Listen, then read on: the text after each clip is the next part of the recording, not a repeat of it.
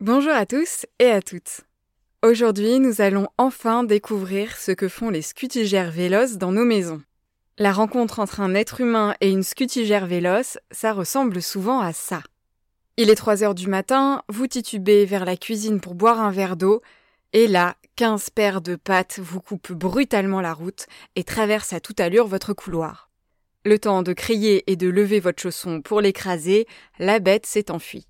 Alors vous pouvez reposer votre chausson. La scutigère véloce est inoffensive pour les êtres humains, en plus d'avoir des caractéristiques tout à fait étonnantes.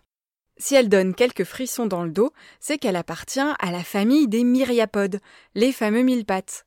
Comme son nom l'indique, elle va très vite, à 1,5 km à l'heure en moyenne. Et si nous les croisons souvent dans nos maisons, c'est qu'elles offrent des conditions idéales aux scutigères pour prospérer. Ces dernières aiment vivre dans des endroits frais et humides, à l'abri de la lumière. Donc les caves, les remises et tous les petits recoins sombres de nos habitations sont des refuges de prédilection.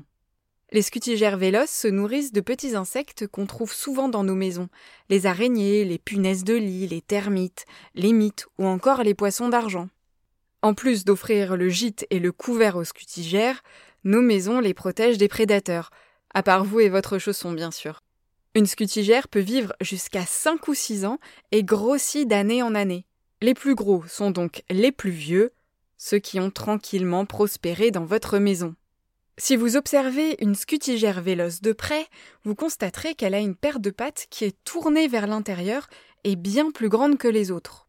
Le but est de faire croire à ses prédateurs qu'elle a une paire d'antennes et de les déstabiliser.